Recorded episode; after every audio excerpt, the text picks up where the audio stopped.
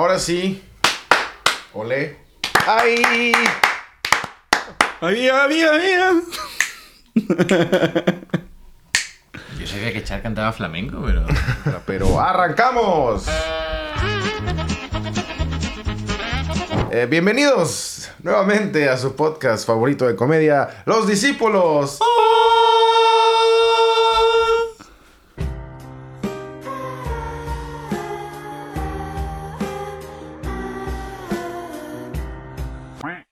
En esta ocasión nos encontramos eh, en otro estudio que tampoco es una cocina. Definitivamente no. Confirmamos. extrañando aquí al señor Juanma Johansson, pero conmigo se encuentra, otra vez me va a tocar hacer este sándwich de Miguel, ¿eh?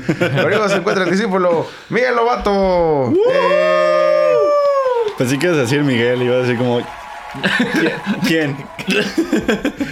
Estoy intentando diferenciarlos todavía. Que la audiencia diga, ay, ¿cómo? ¿Todos se llaman Miguel o qué? Y también está conmigo el discípulo Miguelao. ¡Eh! ¿Qué pasa, tío? Colega, joder. Colega. y ya se despertó el pinche Loki. Vete para allá, güey. El ovelo. Y él es el discípulo Mr. Chad Chad Max. Fíjense, eh, gracias, gracias. Yo cuando, cuando estaba en México haciendo comedia, eh, yo quería ser Chad Max nada más, pero no podía porque no pude tener los arroba Chad Max en ningún lugar, porque alguien los ganó. Entonces, pues me puse Mr. Chad Max. Y luego, pues empecé a decirle a la gente que por favor me presentaran así para que les pudiera decir, ah, síganme en arroba En Mr. Eh, se convirtió en un mame meme por ahí. Y ahora trato de no usarlo, ¿no? En mi nueva vida, ahora acá en el sistema de protección de testigos en Europa, ya trato de nomás ser Chad Max, más humilde. Ok, Son- solo son- Chad Max. ¿Son ciertos los rumores de que la M de Mister es de Miguel, en realidad? ¿Cómo lo supo?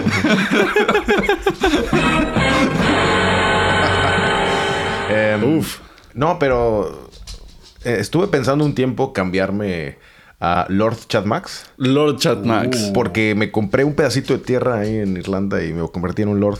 No te pases de madre. sí, güey. Un pedacito de como qué, o sea, como. Lo que te un pide. square feet. No, un metro cuadrado. Un metro cuadrado. Sí, eh, son de esos eh, de conviértete en Lord o Lady, la chingada. Me puse a investigar, hay, hay que hacer muchos trámites eh, para que en realidad lo puedas usar, pero sí es válido como de primer paso, ¿no? Como cuando te casas en Las Vegas y te dicen, no, no vale en todo el mundo, pero si tomas pasos adicionales, sí. Ok. Hay cuenta una cosa de esas, ¿no? Pero no es un paso, como el segundo paso que ya estés tú casado con una pelirroja. Oh, Eh, cierto, cierto. Eso tiene que saltar varios un- niveles de burocracia. Hay un pelirrojo ahí que te juzga. Ya, y aparte vas a comprar nuestras tierras. Hijo de puta. Em, bueno, entonces lo pensé un rato y luego dije, no, la verdad es que Chad Max está chido. Y luego van a estar mamando que se llama más mamador. que- lo que mis- Lord. con- Así les voy a decir que me digan después. Eh, pero no, por mientras, más humildemente, Sensei, por favor. Eh, el día de hoy quiero platicar con ustedes el tema que vamos a tener de manera recurrente en el podcast porque me parece muy gracioso y porque yo soy yo soy un güero de barrio, soy una persona blanca que no parece, pero sí crecí ahí entre estos que entre los nacos que le llaman, ¿no? Miguel, los nacos es todo lo contrario a los pijos. Y gente en México, los pijos no tienen nada que ver. Con las Con- pirujas. no, los pijos son, lo, para los mexicanos son los fresas. Y yo quiero saber cómo se le dice a los nacos en España. Depende de cada región. Ajá. En Murcia se diría garrulos. Gar. Garrulos. O sea, nada más en Murcia. O No, sea, o sea, en yo, la región. Yo, no he crecido en, en- en todas las ciudades, pero sé que en, en es- cada porque cada, cada nombre de cada región va tiene unas sutilezas de cada región. Mm. Entonces, canis, por ejemplo, es una cosa un poco más global. Canis es, Canis. mas- canis es masculino, choni es el femenino del. Choni. Choni sí he escuchado. Y En- un cani o una choni son estos jóvenes que llevaban, pues iban de pantalón de chándal con, con mucha bisutería, pero incluso falsa de plástico a propósito. Claro. Como rosarios de estos fluorescentes que les da la luz y luego brillan en la oscuridad. Ok, ok, ok, Y ok. cosas así. ¿Con un santito como en específico? No. Ok. O- o- Que- No esas nacadas nada en México. Un santi... Perdón, ¿qué? ¿Un qué? Los españoles que ni se acuerdan de que crearon una, ah, sí. Ah, los santos. No, una sí. trend en México y en Sí Latinoamérica. Ya me acordé que sí existe. Usted sígales rezando. Em, bueno, la, la- la cuestión es, hay mucha gente que tiene muchas de estas historias para compartir, seas o no de barrio, yo sí soy, entonces tengo un chingo. Entonces decidí que conforme vaya la rotación, quiero escuchar sus historias de barrio em, y las de la gente también. Ok, ok. Espero que traigan por ahí algunas y en los siguientes episodios seguiremos platicando esto. ¿Ustedes son de barrio o no? Yo no soy de barrio, definitivamente. Según, según como consideres, yo no nací en Murcia. Esto no sé si lo sabe la audiencia. Yo, de hecho, Entonces no naciste en Murcia. no nací en Murcia, nací en Madrid. Oh, Uy. Pero me- ¡Qué Fijo. pijo! Me debes un chocolate. En Madrid, en Madrid sí que hay más, tengo entendido, vida de barrio según en qué barrio estés. Ajá. Pero como yo era muy niño todavía, de hecho yo sí crecí en un barrio, pero como yo era niño, mi barrio era el patio interior del complejo residencial, donde yo estaba. Ok. Eh, en, en España se usa también lo que tenemos en México, Latinoamérica, del doble sentido y el albur y ese tipo de comunicación. Es no tanto. O sea, sí hay, de, sí hay algunas cosas como pues lo del abogado, o se van a pelear, o hay una serie de cosas típicas. A ver, a ver, a ver, a ver, a ver, a ver, a ver, a ver, a ver, a ver, a cosas ver. típicas. Dame un momento. ¿Qué me decías? No, que, que son muy buenos con esto de doble sentido y todo, o sea, como el abogado y qué. Ah, ¿qué es lo del abogado? güey? Hasta donde yo tengo entendido, y ahora vamos con el abogado, eh, hay menos albures. De hecho, el concepto de albur no se llama así y es menos predominante que en, que en México. Por lo que yo- mi experiencia con los. Salvo que todos los mexicanos que les gusten los albures hayan venido a Berlín y sean los que yo conozca, que no creo, mi experiencia es que hay mucha menos predominancia de eso. Sí hay bromas, bromas de eso, es, especialmente entre adolescentes, pero, pero se lleva menos, yo creo, mi, mi experiencia. Uy, pues de lo que se pierden, ¿eh? Esa Sí. cosa te activa el cerebro en tres regiones diferentes. Pero entonces no saben quién es el abogado, No. No. ¿Quién es? el que tengo acá colgado. Ah, ya, ya, ya, ya. Ya me Verga, sonó, ya. Nos ya, ya. metió gol el, el que no No tiene sabe.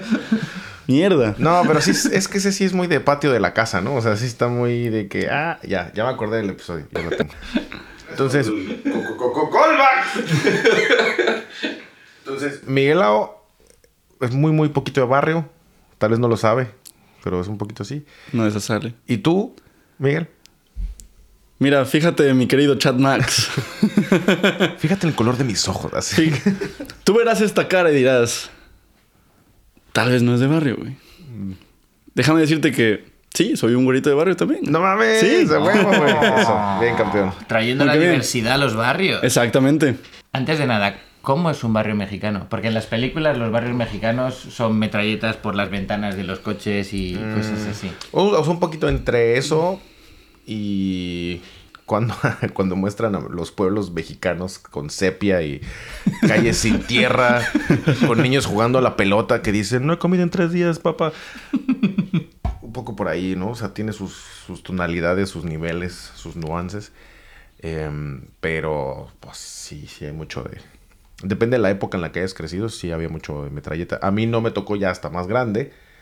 Y, pero hay gente que de otras partes allá de provincia que probablemente cuando a mí me parecía algo completamente ajeno, a lo mejor es una cosa de toda la vida para ellos. Entonces, la realidad supera la ficción muchas veces en ese tema, ¿eh? Muy cañón, muy cañón. No, pero así pues, de... de- Además de metralleta cañón también. Sí, sí, sí, o sea, eran piratas, te güey. encañonan. Conmigo fue un poco... Estuvo gracioso porque... Sí, a ver, no, me dio, no me dio mucha risa. ¿de qué barrio vienes? Eh, yo vengo de un lugar que se llama Cuautitlán Izcalli, Estado de México. Uy, de donde Pues mira, se queman. el Estado de México es de lo menos peor, la verdad. Y yo no, o sea, yo era niño pijo Y luego mi familia se hizo pobre como cuando yo tenía como 10 años. y nos convertimos en gente de barrio y empezó toda la película ahí porque nosotros estábamos en un colegio bilingüe. Eh, gracias mamá, papá, porque eso me dio muchas ventajas en la vida. Eh, porque cuando lo aprendes de niño, ahí se te queda aunque ya no lo uses. Y luego a los 10 años nos cambiaron a una escuela de gobierno de super barrio. Así que le decía a Juanma el otro día que tomas la foto de grupo. éramos dos blancos y los otros 28 así morenitos, morenitos. O muy morenitos. Y que cuando platicabas tus cosas así pero como película. Desde tu privilegio. Desde tu privilegio. que te decían, oye, ¿y eso del inglés qué es o qué? Porque 10 años, ¿no? Eh, Ay, claro, yo, yo crecí en los 90, entonces tampoco había tantísimo internet como para estar informado de todo. Pero estaba la encarta. Todavía, a mí me tocó la creación de la encarta y el, el- la eh, implementación despacito a, a ser aceptado como método de investigación. Ok. Yo me acuerdo en la primaria no había nada de investigar en internet. O sea, era todo monografías, papelería, eh, bibliografías, así la estampita de que Estampita. hay que leer por atrás y libros. Ah, y había mucho de pregúntenle a la gente. No te pases de madre. Pregúntenle a su mamá. Pregúntenle a su mamá eh, pre- o pregúntenle a, a un adulto que no sea de su familia sobre X tema. Yo me acuerdo que eso pasaba. Uf. ¿Hasta cuándo? ¿Y para qué? Con lo Eso peligroso tiene- que es ahorita ya. ¿Recuerdas alguna cosa que hayas estado años pensando que era verdad porque le preguntaste a tu mamá o a algún adulto? Te lo dijo y tú le creíste y 20 años después le has dicho, ah, no, no, no, las mujeres no tienen... o lo que sea. Eh, pues más bien mis, mis papás no eran tanto de, de mentirme por seguridad. Ellos eran más de... No le digas nada, que se entere solito. Así. Eh, tengo un beat que alguna vez, tal vez alguno de ustedes lo, lo haya escuchado, que lo, lo hacía mucho cuando estaba en México y lo he hecho una vez aquí en el Open Mic, donde mm, digo que Educación sexual, ¿qué es eso? Claro que no, que se entere solo y nunca, nunca, nunca me dieron ningún tipo de plática y era como que se entere en la escuela, ¿no? Que para eso lo mandamos. y No es mi la- responsabilidad. Claro, y la gente de la escuela era de que, ah, el día de hoy vamos a hacer, eh, vamos a leer el capítulo 29, Educación Sexual. Ni de pedo, ¿no? Hoy toca jugar fútbol todo el día, claro que sí. Entonces te empiezas a enterar por otros medios. Eh, digo, no, te digo, no había tanto internet y era más como, ay, yo tengo un amiguito que sabe. Ah, sí, aparte, así. No, es que es el de sexto. El de sexto es que sí sabe. ¿Qué, qué es eso? Eh, entonces por ahí luego les... eh, Así si me lo, enteré si lo buscan en mi canal ahí lo encuentran. ¿eh? Eh, Eso me fue una realidad así muy, muy contrastante cuando me enteré cómo en realidad eran las cosas. Y yo me enteré muy tarde de cómo era todo la reproducción humana. Y dije, ah, se mamaron mis papás. O sea, ya grande dices, güey, me pudiste haber ahorrado un chingo de O problemas. sea, pero. Chance dijeron, no mames, a este güey le encanta Pokémon. Tal vez no lo necesite. Ahorita creo que el estereotipo es muy claro y muy fuerte en ese momento. De hecho, mi mamá no me dejaba ver Dragon Ball y ni Caballeros del Zodíaco porque era muy violento. Uy. Y en algún demonio. momento trató de meterse con Pokémon de decir, no, es que esos del Pikachu son del diablo. Me dijo una amiga y ahí le dije, uy, mi mamá, así, ahí sí no, ¿eh? O sea, ahí sí no te lo voy a permitir. Sí, me encanta, porque aparte era como, como muy de mamá el. No, es que Pikachu en japonés significa demonio. Entonces Sí. estás viendo Y al los- demonio. Y los cuernos, ¿no? Es, es una... Es una figura, o sea, si ves las sombras, el demonio y Pikachu son la misma persona. Sí, O sea, mamá, ¿dónde te enteraste? No, pues es que mis amigas de la tanda. Sí, justo, mis amigas de la tanda, mis amigas del kinder, mis amigas de la... ¿Qué es la tanda? Oh, Oh, ok. otra vez. Primera historia de barrio. Sí te falta barrio, Melo. No, este, la ver, tanda. dinos si esto existe allá, ¿eh? Ok, ok, ok, Vale. ok. El concepto de la tanda es que eh, juntas todas las mamás, siempre normalmente son las mamás, se juntan con sus tías, las amigas, las comadres. Y lo que hacen es una, una pequeña comedita para platicar y juntar dinero. Lo que hacen es juntar dinero, 10 a 12 personas, y una persona va a ser la líder de tener todas estas personas en una lista. Se hace un sorteo y toda esa pila de, din- de dinero se va a ir a la persona primera en la lista ese mes. Una vez al mes. La siguiente vez, el siguiente mes se van a volver a juntar, van a poner la misma cantidad de dinero, pero ahora todo ese dinero se va a ir a la persona número dos. Y así sucesivamente, y ese es el modelo de crédito de, De las de señoras. de las señoras de barrio. Eh, es una manera, porque nosotros en Latinoamérica no tenemos mucho cultura del ahorro. O sea, es algo que a mí me impresiona cómo está muy fuerte por acá. No sé si en España también sea una cultura muy fuerte como aquí en Alemania, pero nosotros no, usualmente no ahorramos nada, no tenemos dinero en el banco, más lo que la quincena, ¿no? Lo que cayó ahí.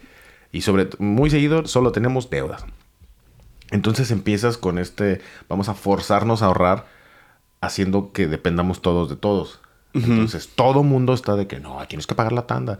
Pero es como si tú en realidad ahorraras ese dinero esos 12 meses o esos 15 meses. Porque no hay intereses ni nada. O sea, Exacto. es simplemente exacto. rotación de dinero. Pero Eh, como no eres capaz de no gastártelo durante 12 meses, se lo vas dando Está el compromiso. a está el compromiso con muchas personas que, o sea, quedarle mal a una es más fácil que quedarle mal a 14. Y aparte las señoras son bravas. Y el drama, güey. El drama Eso iba a decir. Cuando la No coma no, no pagó, güey. No pagó la tanda. Ay, pero cuando le tocó sí la estaba pidiendo. Ahí que pide y pide y pide, pero no, vamos a tresarla por una semana o dos porque la coma no tiene el dinero. Se hace un desmadre, pero es el. Es el. Mira, es ya el- estamos descubriendo que sí somos muy de barrio. Yo esto no lo conocía. Entonces esta práctica no existe en España. Hasta donde yo sé, ¿no? Tal vez en algún Wow. pueblo profundo de España exista, pero... Así como Nuevo México. Digo, Nueva España. En España, tío, joder. Me suena que en los territorios de ultramar del imperio... No, en... Tal vez en Canarias. ¿no? Saludos, gente Canarias. Em, mira, cómo vamos desarrollando aquí. Em, ¿Has escuchado, Miguelao, de los telares de la abundancia? Ah, Sí. mira, eso sí Ay, llegó para acá. eso, eso lo sé porque mi madre, un saludo a mi madre, saludo a la señora Miguelao, madre, madre- madre de Miguelao. Señora Miguelao. Doña Miguelao, ¿cómo le va? Doña Miguelao. Saludos. No le entra la tanda. Ella empezó hace unos años a hacer cursos de arte terapia y cosas así del mundo de- del arte. Arte terapia. Arte terapia. Arte terapia. Yo soy artista. No tengo idea qué es eso. juntar el arte con la terapia. O sea, procesos terapéuticos para el- la mente, incluso para el cuerpo. Como pintar para relajarse. Pintar, bailar, componer, dibujar, escribir, Ok, ok. cantar. ¿Y cómo se llama esa, eh, esa cosa cuando además de eso toman té? Arte te- te- te- te- te- terapia. Arte te, te, terapia te de closet. Estaba, escu- estaba, estaba buscando el juego de palabras del maestro. A ver, maestro Miguelao. Bien, bien. Bien cachada. Si la terapia la hacen con... la- el arte lo hacen con aretes. Mientras toman el té. Arte, arete, te- terapia. Como, bueno, como palabra alemana. Todo en una sola.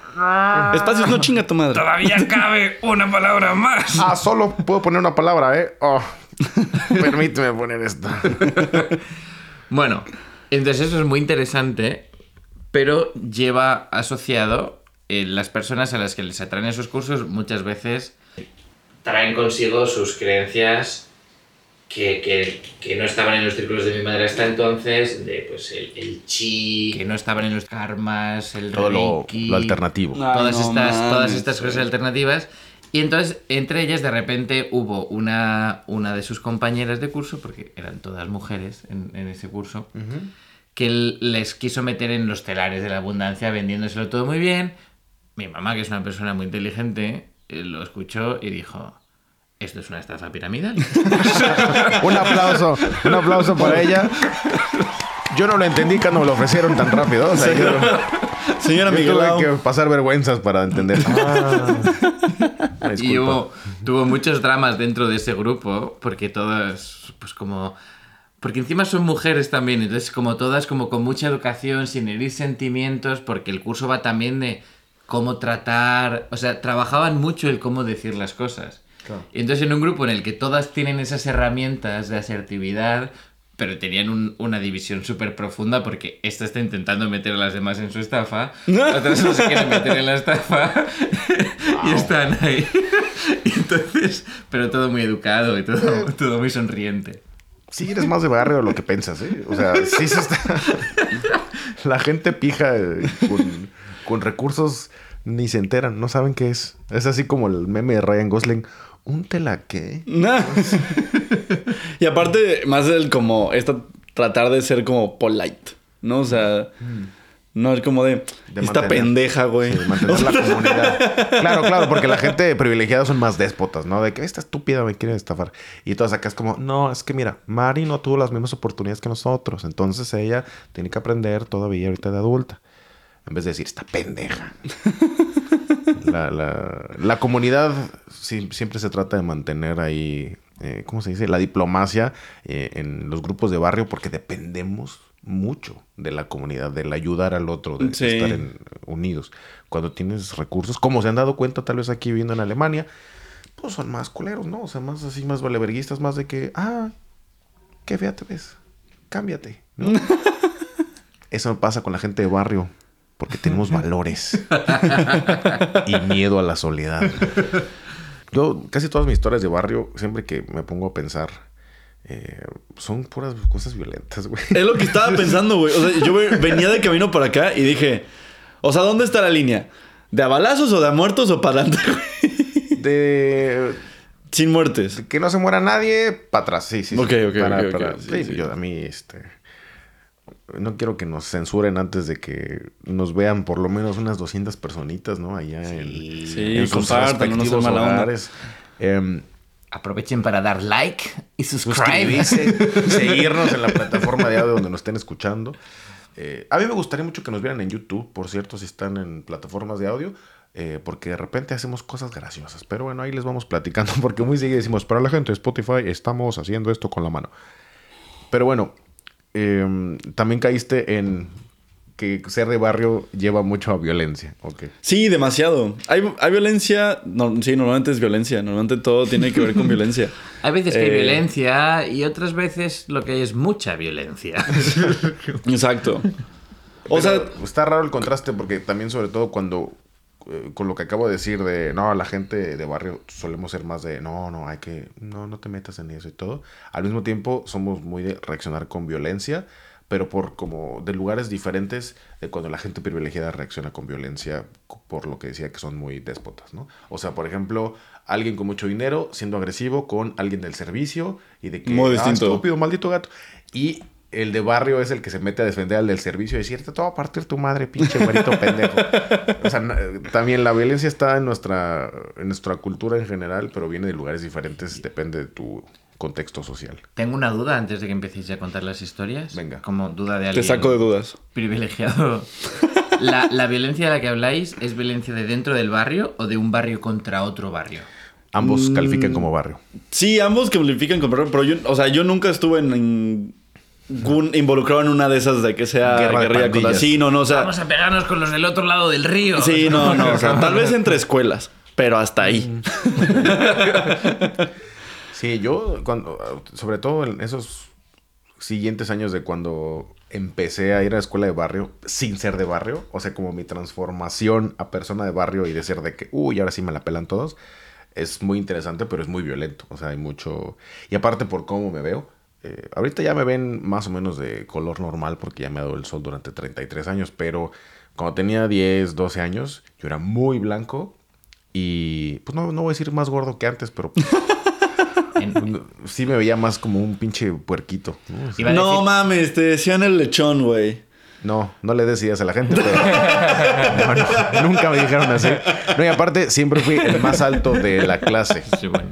El más alto. el Iba a decir que solo gordo. te daba la luz de la pantalla de la Game Boy, pero en aquella época ni siquiera había luz en la pantalla de la Game Boy. Así Eh, que ni claro, siquiera a mí me tocó cuando la luz en la pantalla del Game Boy era como ¡Wow! Y ya tenía, no sé, 13 años tal vez. una cosa así. Y no tuve uno hasta que salió la siguiente consola y mi primo privilegiado dijo: "Ah, No, este ya no lo ya no quiero". lo voy a usar, sí, ahí lo tengo todavía. Pero sí, transicional y todo. Es, es bonito las historias de los de los noventas de varios contextos que dices, en mi tiempo no había esto, pero después sí hubo, ¿no? No es como la historia de los abuelos de en mi tiempo no había y ahorita no la entiendo y es del diablo. O sea, como que... el- Por eso nos- somos la generación más chida, los millennials, que nos tocó la transición y sabemos lo que es jugar en la tierrita y jugar en el Game Boy, en el celular. Definitivo. A ver, eh, yo quise escuchar historias violentas de Mike.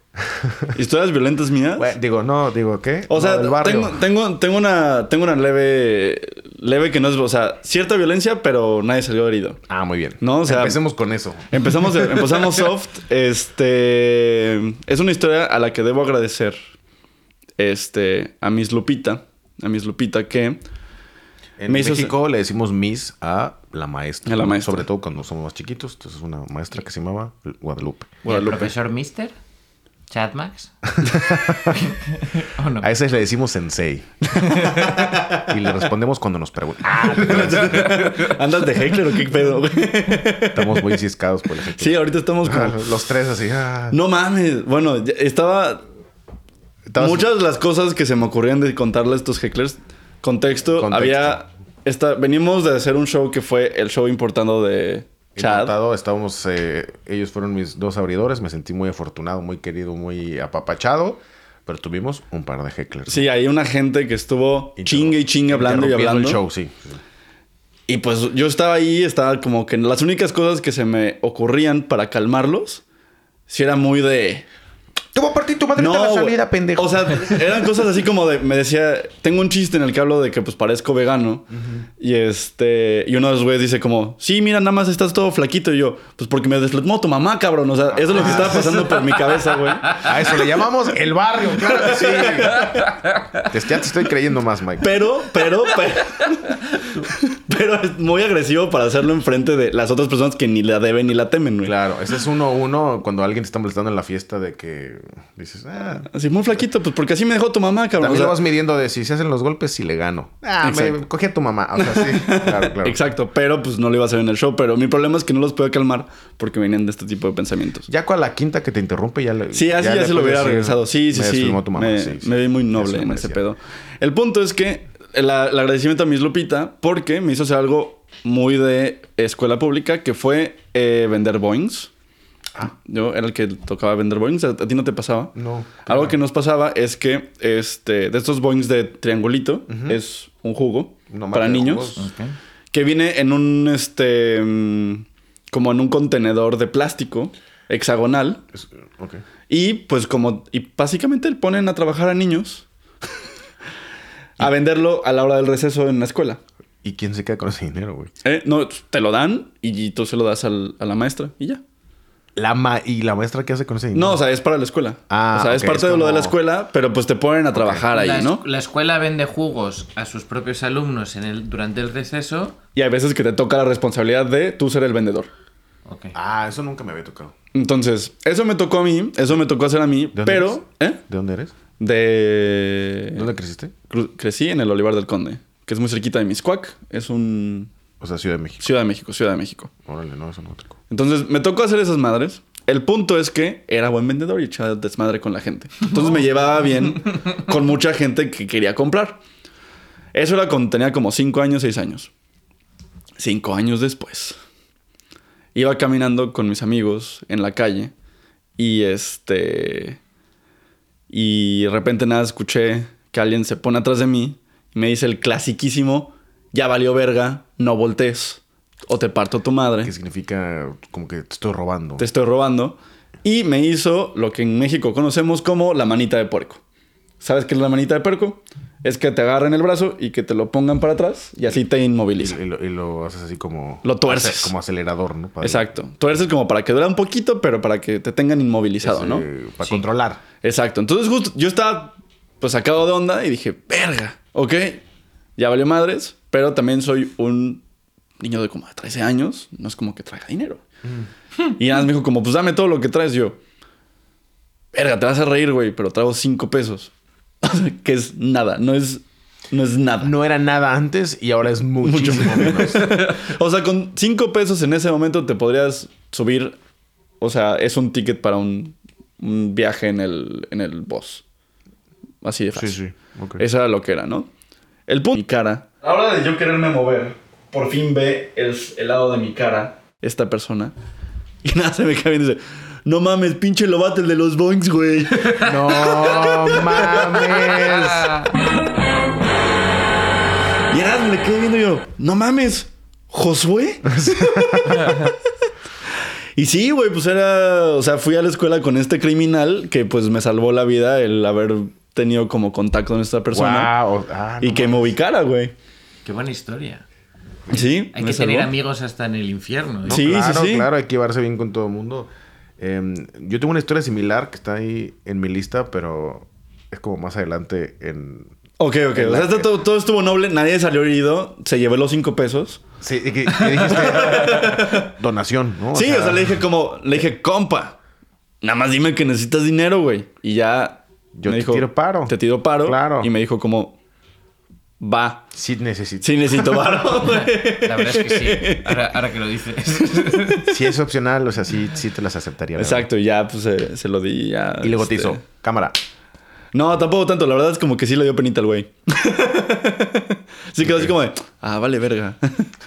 Porque se, se notaba que ya no iba a la escuela ese güey. Claro. Porque yo estaba caminando de regreso de la escuela. 13 años, dijiste. Ajá, o sea, nosotros ya estábamos. Yo ya estaba en la secundaria y él era de primaria. Y yo recuerdo que íbamos en el mismo. Él iba un año adelante Joven, de mí. Qué joven. Él iba un año adelante de mí. Y después lo alcancé. O sea, de esas personas que reprueba sexto de primaria. Mm, ok. O sea, él ya tenía bigote. Cuando yo lo conocí. güey. Bigotito de chocomilk, así. Y él no salió de la primaria. Y yo sí. Entonces supongo que pues ya se dio por vencido. pues, en la escuela no es lo mío. Tal vez no. Le sale valía un Boeing? Un Boeing 250. 250. Le sale por dos- O sea, Entonces, le, convidaste a dos Boeing. Exacto. Por, vez. Básicamente. Por si no comes nada en dos días, que por lo menos sobrevivas con el azuquitar este, ¿no? Oye, pues, muy buena historia. muy Esa fue mi historia. Yo, yo tengo una historia que se relaciona como también con ese sentimiento. Eh, yo estuve, les digo, desde los 10 años, fue, estuve la mitad de la primaria, entonces, en escuela de barrio. Y luego, eh, a los 12, de 12 a 15, vas a la secundaria en México, que también era, era la que estaba pegada ah, pared con pared con la primaria de la que yo venía. Entonces, Ah, seguía siendo de barrio.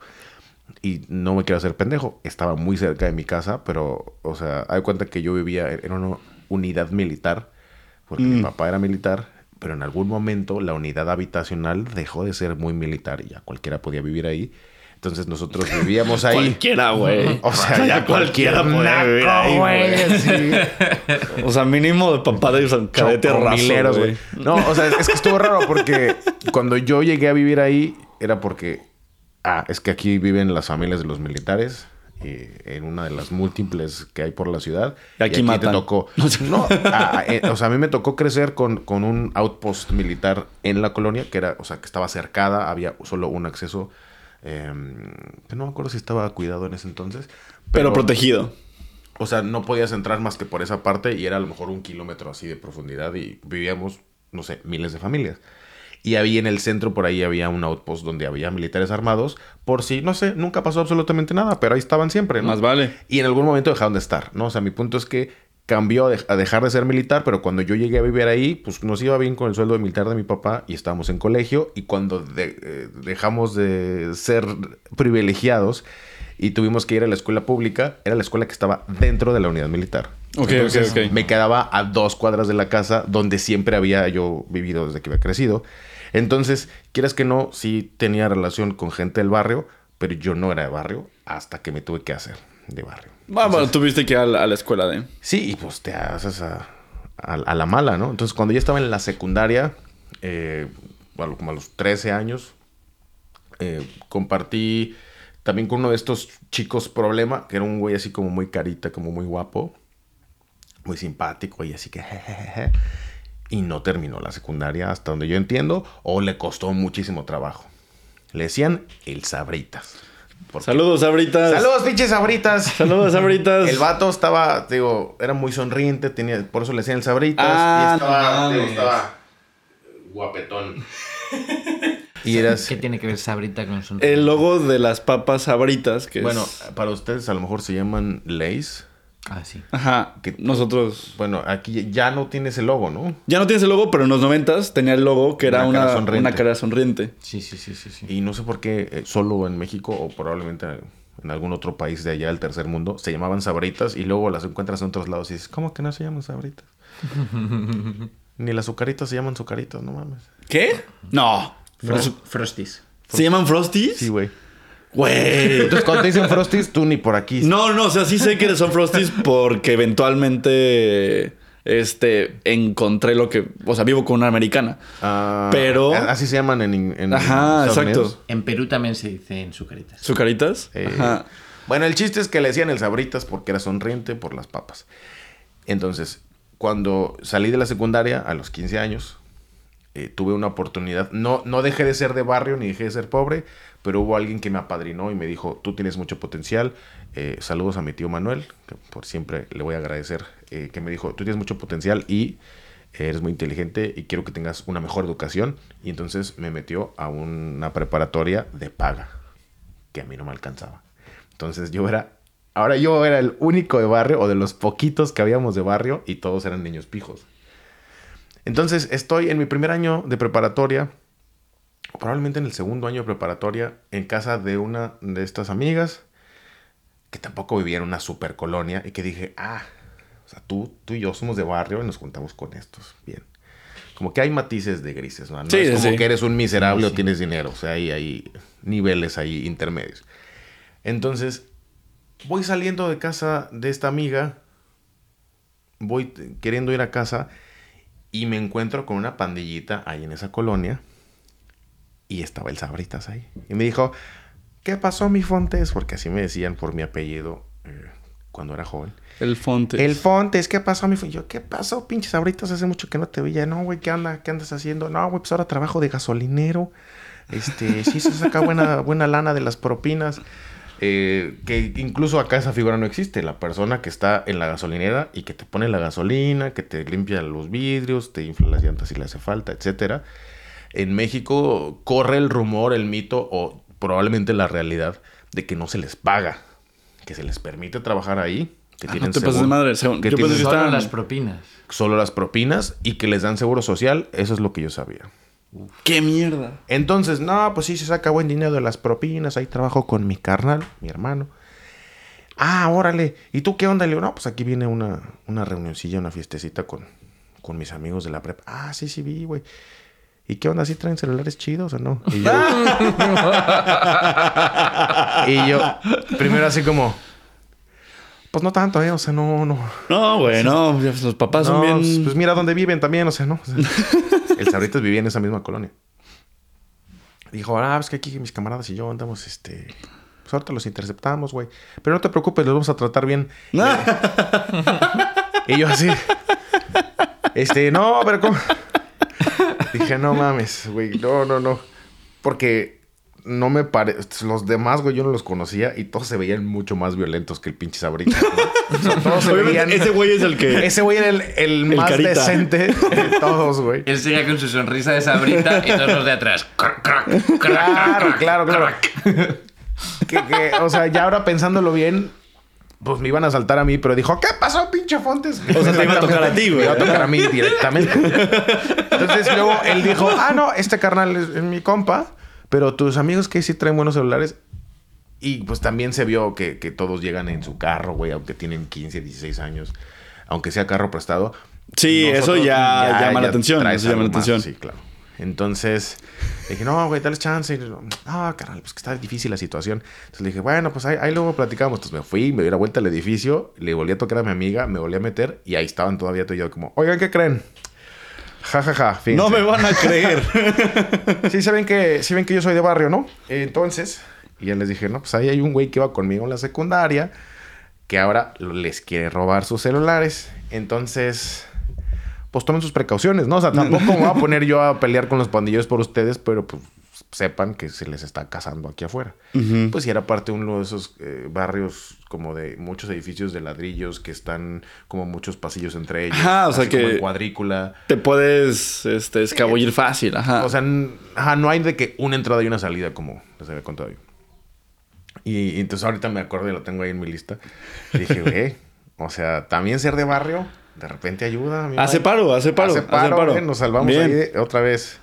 Está faltando barrio, mi Miguel Lau. Yo tengo una historia parecida. ¡Sí! Bien. ¿Quién te Más saltó? Cuestiones de amigos criminales. Fue de un poco más de rebote, pero porque mi, mis historias de barrio tienen tres etapas.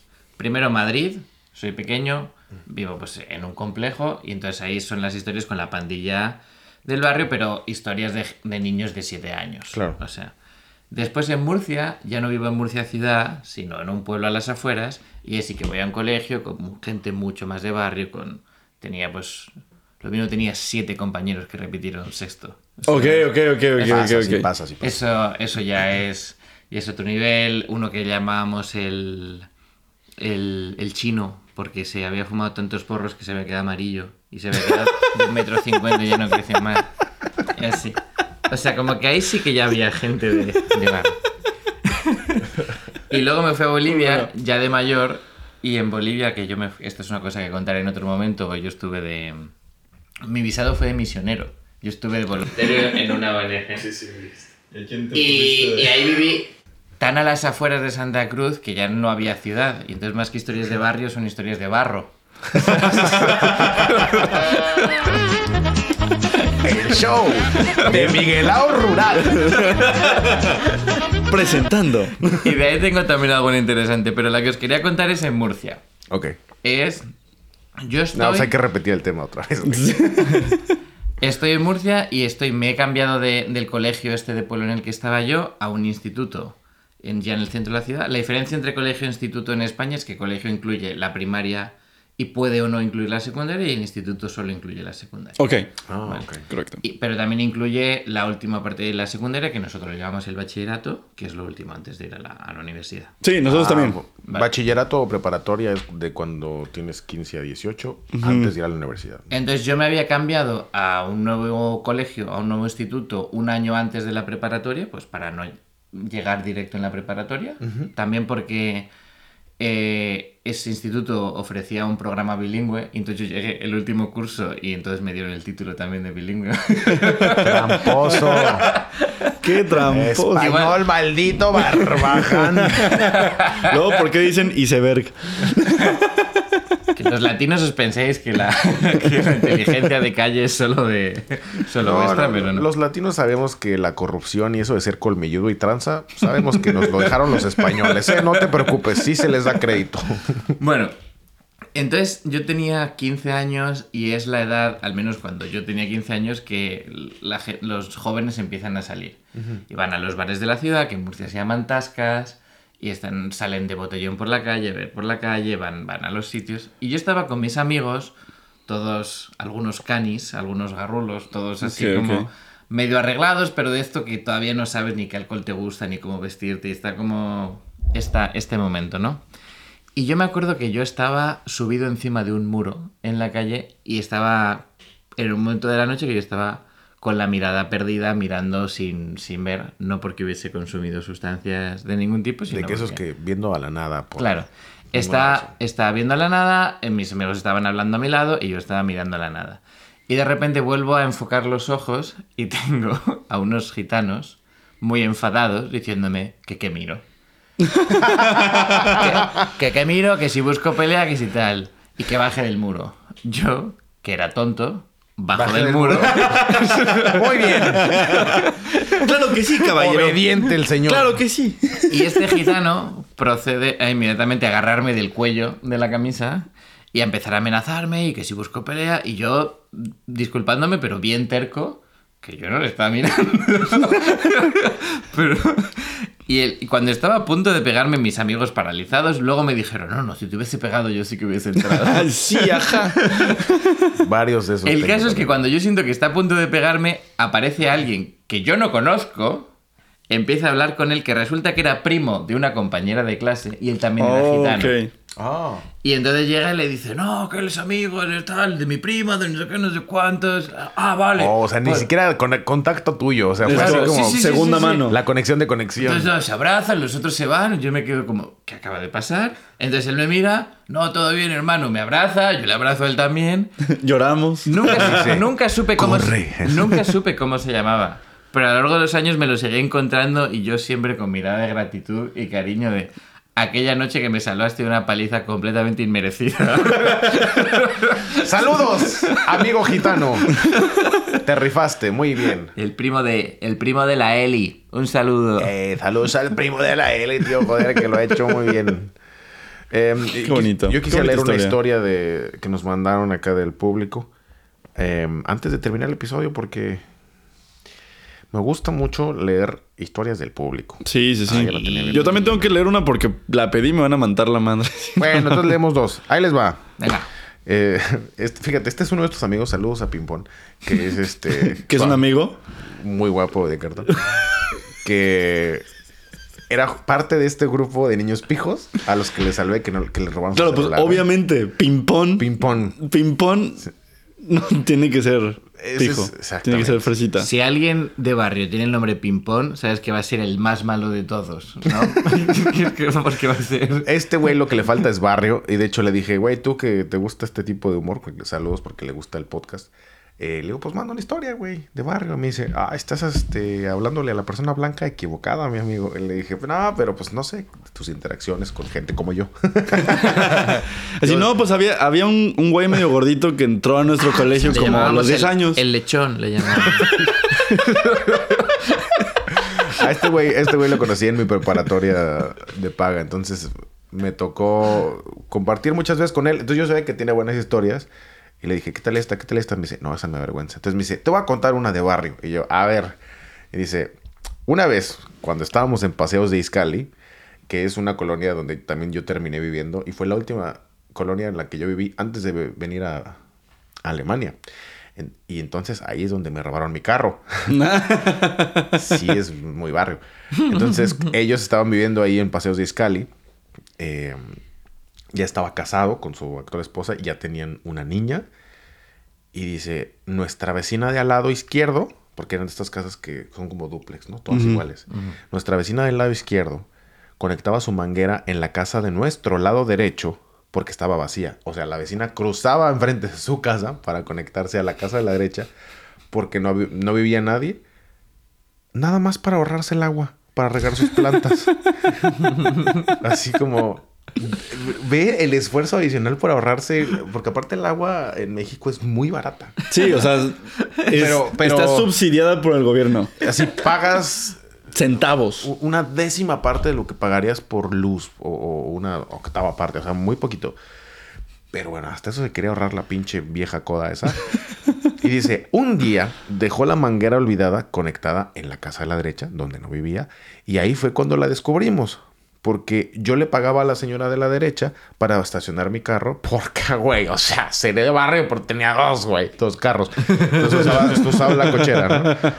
Eh, entonces dice, nada más por joder, agarramos la manguera para ver si nos la pedía, ¿no? O a ver qué hacía. Y todavía tenemos la manguera. y le dije, ah, no, sí está muy de, muy de barrio la historia, ¿no? Muy naca, la señora muy naca, o sea, es una, una actitud muy de nacos. Y pues no, muy naco tú también, güey, que te fuiste a, a vengar, güey, robándole la manguera. No, yo no me la robé. Yo dije a ver si me la pide y no me la pidió. Y yo, bueno, pues gracias. También en, en- en los barrios, eh, bueno, o sea, también en los círculos altos hay cosas de Sí, puedes hacer esta, nacadas, puedes hacer Ah, nacadas. Sí, claro, puedes tener aprendes. dinero y ser naco. Sí. Saludos a mi amigo Naco Pimpón. Venga, Eh, ping Gracias tu historia. Pruébate la carita. Y le dije, ya nunca hablaste con la señora. No, nunca nos dijo nada de la manguera, como que le dio pena. Y yo, ah, pues qué bueno. Pues pena. sí. Pero yo creo que la señora pensó que la manguera se la habría quedado los dueños de la casa. Y luego me dice, y le dije, entonces nunca se las pidió. No, correcto, jamás nos la pidió. ahí. Y de hecho, después encontramos otra y también la secuestramos. Dos mangueras ahí. Si busquéis a Pimpón en LinkedIn, tiene una empresa de venta de mangueras. El valor del agua se llama. Ay, ay, ay. A ver, Mike, ¿qué, te mandó la gente? A mí, a mí me mandaron una. Es un poquito un desmadre, pero vamos a ver. Este. mm, Todo empieza con que una vez fui a una fiesta a casa de la chingada. O sea, hace Lejos. por donde vive este güey. Allá muy lejos. De donde yo vivo, la casa de la chingada es donde vivía Chad. Ah, sí. Tres horas. Seguramente de regreso igual, Sí, el- exactamente. porque soy sureño. Eh, era un lugar de mala muerte. La fiesta se acabó porque se empezaron a aventar cosas de un lado a otro y toda la gente se abrió como si Jesús estuviera pasando. Abrirse en este contexto es irse. Ah, abrir. Ah, ajá. no, ab- abrió. abrirse, abrir, abrir paso. Abrió paso, sí, se Ah. abrió como si Jesús estuviera pasando. Y Ah, cuando salimos de ahí, nos íbamos a ir a casa de alguien, pero todo valió verga.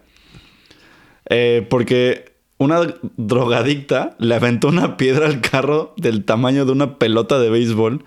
¿Al le carro hizo- de ellos? Al carro de la y le hizo un perfecto hoyo al vidrio de atrás. A la verga. Yo, gracias a Dios, me dijeron, vente. Un güey que quería conmigo porque si no, yo habría ido en la parte de atrás justo donde dio la piedra. No mames. Mira, ¿quién diría que el, el naquito castrocito que dices, ay, güey, no le voy a hacer caso? ¿Quién diría que te Sí. va a salvar? La que está... Oye, Ay, sí estás bien. Es que sí estás bien bonita de tu cara, amiga. Este, ah, te pegan. Nah, Nah. sí. Ok, Y- te invito a algo. justo aquí la puso. Ja, ja, ja, ligar salva. Punto, espera, espera, espera, se pone mejor. Ja, ja, ja. Ya me voy a poner a trabajar. Muy bien, muy bien. Eh, Oye, hay, hay moraleja también ahí, ¿no? Porque, o sea, muy de barrio, muy de barrio, pero tenemos nuestro valorcito intrínseco que muchas veces es desconocido hasta que tienes el, ah, mira, me pudieron haber matado ahí, ¿no? Sí. Como lo hemos visto en muchas de las historias de esta noche, de este día, o a la que sea que nos están diciendo. Un aplauso para la gente de barrio que anda salvando a sus amigos blancos, a sus amigos pudientes, que también hay morenos con dinero, pero no tantos, ¿no? O sea, No, sí, sí, hay como chingados, ¿no? eh, y bueno, y con eso cerramos el episodio de esta noche del podcast Los Discípulos. Muchas gracias. Ahí síganos en redes sociales. Aquí en la descripción tienen eh, nuestros handles. Y nos vemos en el siguiente episodio. Hasta la próxima. Hasta luego. Se lo lavan.